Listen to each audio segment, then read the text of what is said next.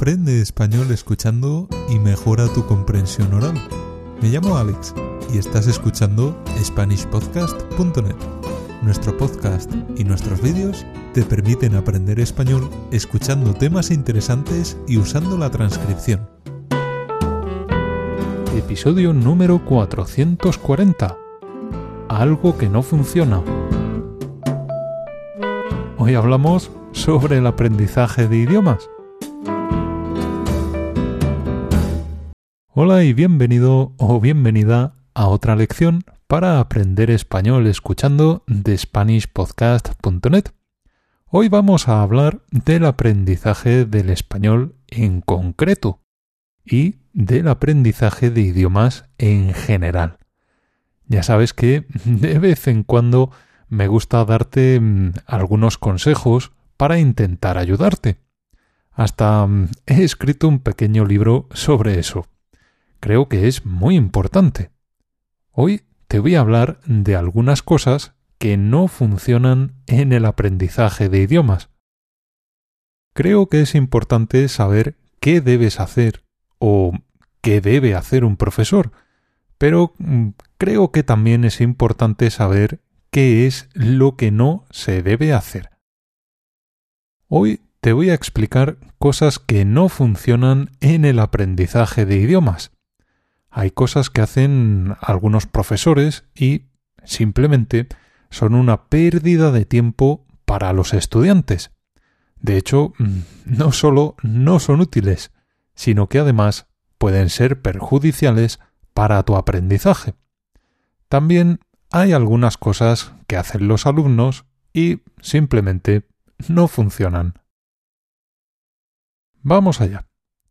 La potencia sin control no sirve de nada.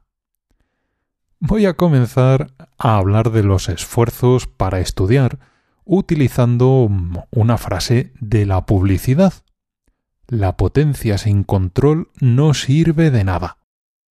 Esta mm, es una frase que utilizaban hace muchos años en un anuncio de neumáticos en España. Neumático es el objeto de goma negra que tienen las ruedas de los coches, motos, camiones, mm, vehículos en general. El neumático es lo que está en contacto con el suelo. En aquel anuncio se veía un coche muy potente, mm, agresivo. El coche aceleraba mucho y tomaba curvas a toda velocidad. Pasaba por carreteras inundadas de agua, pasaba por el barro. Al final del anuncio decían La potencia sin control no sirve de nada. Y mostraban el nombre de la marca ocupando toda la pantalla. Querían decir que el coche mm, era muy potente, pero sin unos buenos neumáticos el coche se saldría de la carretera. Está muy bien tener potencia, pero es necesario controlar esa potencia para hacer las cosas bien. ¿Por qué te cuento esta historia? Bueno, creo que esta frase se puede aplicar al aprendizaje. Cuando daba clases a grupos, aprendí algo muy importante. Casi todos los profesores y los padres animan a sus alumnos y a sus hijos a estudiar más. Y mm, hay muchos alumnos que lo hacen, pero tienen un problema. Nadie les dice cómo hacerlo. Yo mismo hacía eso con mis alumnos. Todos los días eh, les decía estudiad mucho, que mm, eso os ayudará en el futuro, Tenéis eh, que estudiar más para tener una buena base.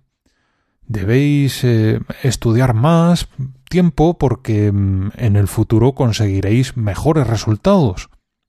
Ese tipo de cosas. Frases para intentar que la gente se motive y se esfuerce un poco más. Pero un día me di cuenta de algo. Yo no les había dicho cómo tenían que estudiar. Y me di cuenta de que prácticamente nadie hace esto. Creo que esto es un desastre, algo fatal para millones de estudiantes de todo el mundo. Imagina que mm, empiezas a trabajar en una empresa y la única instrucción que te dan es mm, trabaja mucho. Bueno, vale, puede ser la persona que más trabaja del mundo, puede ser la persona que más se esfuerza del mundo. Pero si no sabes qué tienes que hacer y mm, tampoco sabes cómo hacerlo, será un trabajo inútil o de mala calidad. Pues mm, cuando estudiamos ocurre lo mismo. Hay que hacerlo bien. Y eso se consigue conociendo algunas técnicas sencillas. Es curioso, porque mm, todo el mundo está muy interesado mm, en decirte cómo nadar, cómo cocinar, cómo conducir, cómo arreglar el coche, cómo lavar la ropa o cómo tocar un instrumento musical, pero mm, nadie te explica cómo estudiar, especialmente en los colegios y en los institutos, donde más falta hace. Creo que, mm, además de decir a nuestros niños y adolescentes estudia mucho, deberíamos decirles cómo hacerlo. Porque mm, muchos estudiantes se acaban frustrando, tienen malos resultados o abandonan sus estudios, simplemente porque no saben cómo estudiar bien. Esto sucede en el sistema educativo español, al menos es algo que yo pienso. No sé mm, si ocurrirá en tu país, pero mm, lo que yo he visto en España es que pocas personas saben cómo estudiar. Parece que estudiar mm, debe ser algo innato. Innato significa que has nacido con ello. Por ejemplo, reír o llorar son cosas innatas. Todas las personas ríen o lloran desde que nacen. Nadie tiene que enseñarles eso. Pero no creo que estudiar sea algo innato. Creo que hay formas de estudiar mejores y peores. Debes ser consciente de qué cosas te funcionan y cuáles no. Debes pensar en qué cosas te ayudan y en cuáles no. ¿En qué usas tu tiempo? ¿Podrías organizarlo mejor? ¿Qué cosas haces que no te sirven? ¿Qué cosas haces que te sirven?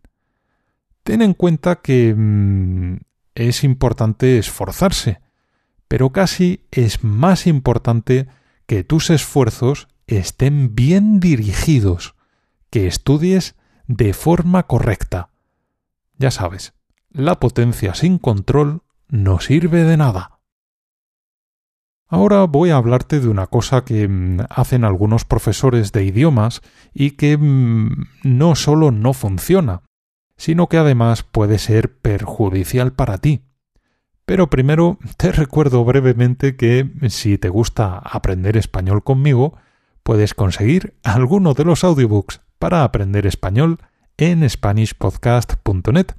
De esta forma, descargarás las lecciones para usarlas cuando quieras y donde quieras. Y, al mismo tiempo, nos ayudas a continuar creando lecciones.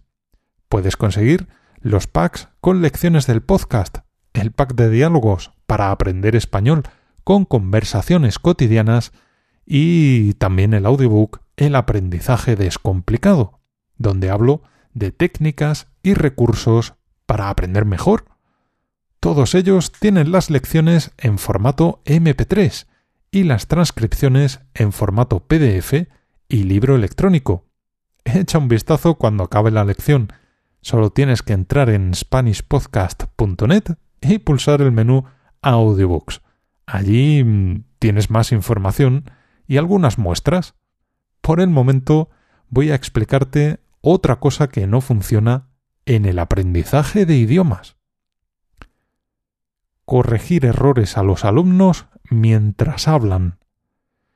Una cosa que hacen algunos profesores de idiomas y mm, que no funciona bien es corregirte mientras hablas.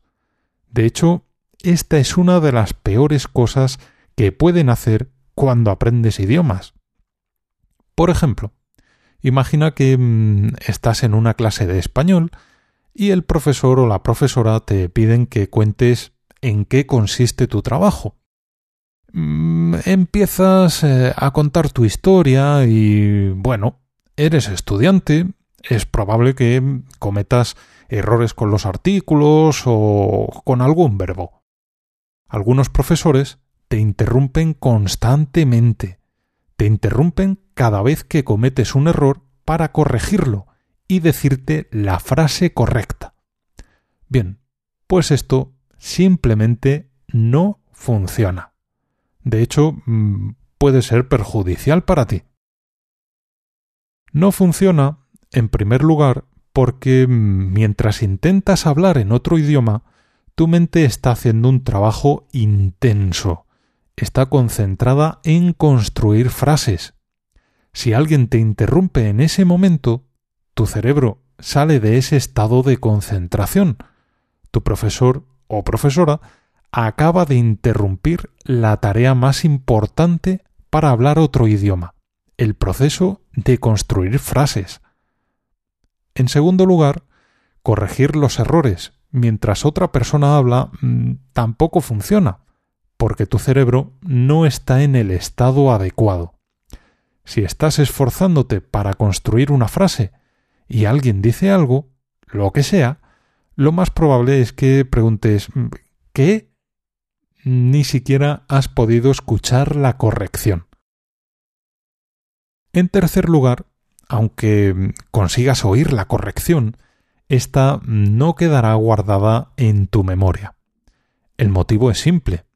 No es el momento adecuado. Las correcciones deben guardarse en la memoria a largo plazo. Pero si estás hablando español, en ese momento estás usando la memoria a corto plazo. Estás pensando en tu historia, en lo que hiciste ayer y en las palabras que estabas diciendo no hay forma física de que la corrección pase a tu memoria a largo plazo. Una vez asistí como oyente a una clase de español. ¿Qué es ser oyente? Un oyente es una persona que asiste a una clase, pero no es un alumno. Los oyentes eh, pueden asistir a una clase para ver cómo explica el profesor o simplemente porque quieren aprender algo, aunque mm, no hagan exámenes o pruebas. Bien, pues en aquella clase la profesora intentaba que sus alumnos hablaran. A uno le preguntó ¿Qué hiciste ayer? El alumno tenía que explicar qué hizo el día anterior. De vez en cuando mm, cometía algún error, un tiempo verbal, mm, algún artículo, mm, la pronunciación. Bueno, ya sabes, algún pequeño error. Ya sabes. Decía algo como mm, ayer yo estoy en el cine. Y la profesora le corregía inmediatamente. Ayer yo estuve en el cine. Esto no es bueno para un estudiante de idiomas, Simplemente este tipo de correcciones no ayudan a los alumnos, pero sí tienen un efecto negativo. Por eso, ningún profesor debería utilizar este método. ¿Qué puede hacer? Cuando un alumno habla, lo que tiene que hacer el profesor o la profesora es tomar notas, anotar mm, en qué cosas fallan sus alumnos e intentar corregirlas en otro momento preferiblemente sin que el alumno lo sepa. Si después la profesora mm, les cuenta su propia historia y dice Ayer estuve en el supermercado y repite alguna frase como esta en varias ocasiones, esas frases quedarán grabadas en la memoria de los alumnos. Claro, eso suponiendo que los alumnos pongan interés y estén escuchando atentamente. En resumen, existe la falsa creencia de que corregir a alguien mientras habla va a hacer que mm, ese error desaparezca. Pero eso no es así. De hecho, es algo negativo, porque mm, puedes cortar otros procesos del cerebro que son necesarios para practicar hablando. Bien, creo que es suficiente por hoy. aquí voy a terminar esta lección. Más adelante mm, te contaré algunas otras cosas que no se deben hacer cuando aprendes idiomas. Hay cosas que son negativas o que te perjudican por diferentes motivos. Si tienes dudas, quieres enviarme cualquier mensaje o quieres hacer una pregunta, puedes enviarme un mensaje a través del formulario de la web o a través de las redes sociales. Recuerda usar la repetición y las demás técnicas que te recomendé en el primer episodio de este podcast. Solo de esta forma podrás aprender español a largo plazo y todo este ejercicio de comprensión auditiva será útil para ti. Y, ahora que termina la lección, si quieres puedes echar un vistazo a los audiobooks para aprender español en nuestra web. Te ayudarán a seguir mejorando y a nosotros nos ayudarás a continuar creando lecciones interesantes para todos. Gracias. Espero que te vaya todo bien. Un saludo, mucha suerte y hasta la próxima.